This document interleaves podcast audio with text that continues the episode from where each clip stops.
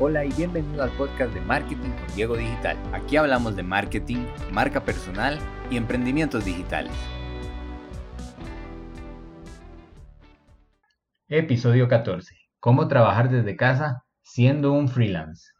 En esta ocasión voy a aprovechar para hablar con vos sobre plataformas con las que podrás trabajar desde tu casa como freelance, lo que te permitirá seguir ganando dinero aunque estés en cuarentena. ¿Cómo funcionan estas plataformas? Bueno, básicamente lo que tenemos que hacer es registrarnos en las mismas, poner qué servicios estamos ofreciendo y luego otros usuarios van a entrar a esa misma plataforma y van a tener la posibilidad de contratarnos. Ya sea que eres un diseñador gráfico, podrías ofrecer tus servicios por medio de una plataforma como esta, o eres programador web u otra profesión que se adapte a las características de poder ser trabajable online. Al final estas plataformas para lo que sirven es para conectarte con tus clientes potenciales y la manera en que ellos ganan dinero es cobrándote una pequeña comisión por cada trabajo que hagas en la plataforma o gracias a la plataforma. Entonces, vamos a comenzar a ver cuáles existen, cuáles son las más populares y qué características tienen. La primera de la que vamos a hablar se llama Freelancer. Tiene una versión en español que pueden ingresar a freelancer.es. ¿Qué vamos a encontrar acá? Bueno, según ellos explican en su página web de cómo funciona, uno acá podría trabajar en muchas cosas. Aquí usted puede trabajar desde diseñador gráfico, copywriter, especialista en ads, hay una multitud de profesiones que uno podría contratar a alguien que le escriba un artículo o le haga una locución. Hay varias cosas que podemos contratar gracias a la plataforma. ¿Cómo funciona? Uno va a llegar, va a publicar un perfil como si fuera una red social, nada más que en ese perfil vas a poner todas tus habilidades técnicas y habrá gente que está contratando. Entonces puede ser que alguien quiere que le hagan un logo para eh, su empresa.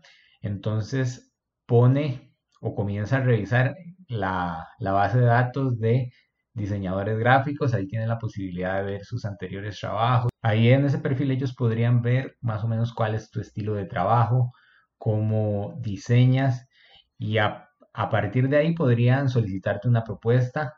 También podrían ver cuánto cobras por hora. Uno puede establecer eso en el, en el perfil. También uno puede ver otros proyectos que la gente que quiere contratar está publicando y ofrecerse a realizarlo.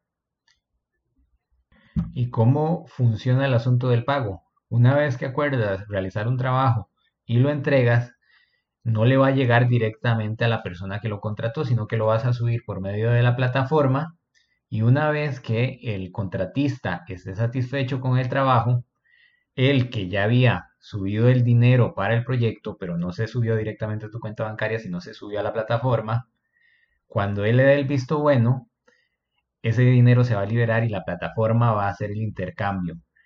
A vos te va a llegar el dinero, mientras que a él le va a llegar los archivos de ese trabajo o el video o la traducción o lo que sea que le hayas vendido. Por cada proyecto que hagas, Freelancer se deja un 3%.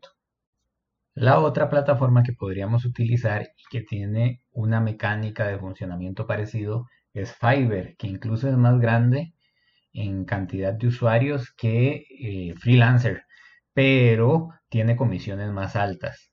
Para utilizar Fiverr, que es muy fácil de usar también, vas a tener que por cada venta que realices dar el 20% de los ingresos que cobres. Luego la siguiente que vamos a revisar y que también te va a permitir trabajar como freelance es Workana. Está totalmente en español porque fue creada en Latinoamérica. Esta plataforma tiene un rango de comisiones que funciona de la siguiente manera. Si el trabajo que realizas para el cliente está entre 0 dólares y 300 dólares, te van a cobrar el 20% de comisión. Por otro lado, si el trabajo que haces para el cliente está entre 301 dólares y 3000 dólares, te van a cobrar el 10%. Ahora, si el trabajo cuesta más de 3 mil dólares, te van a cobrar un 5% de comisión. Eso es todo por hoy. Recuerda seguir el podcast en la plataforma que lo escuchas y nos vemos en la próxima. Todo lo del episodio está en diegodigital.com slash podcast por si quieres ver los enlaces a los sitios web. Este fue el podcast de Marketing con Diego Digital.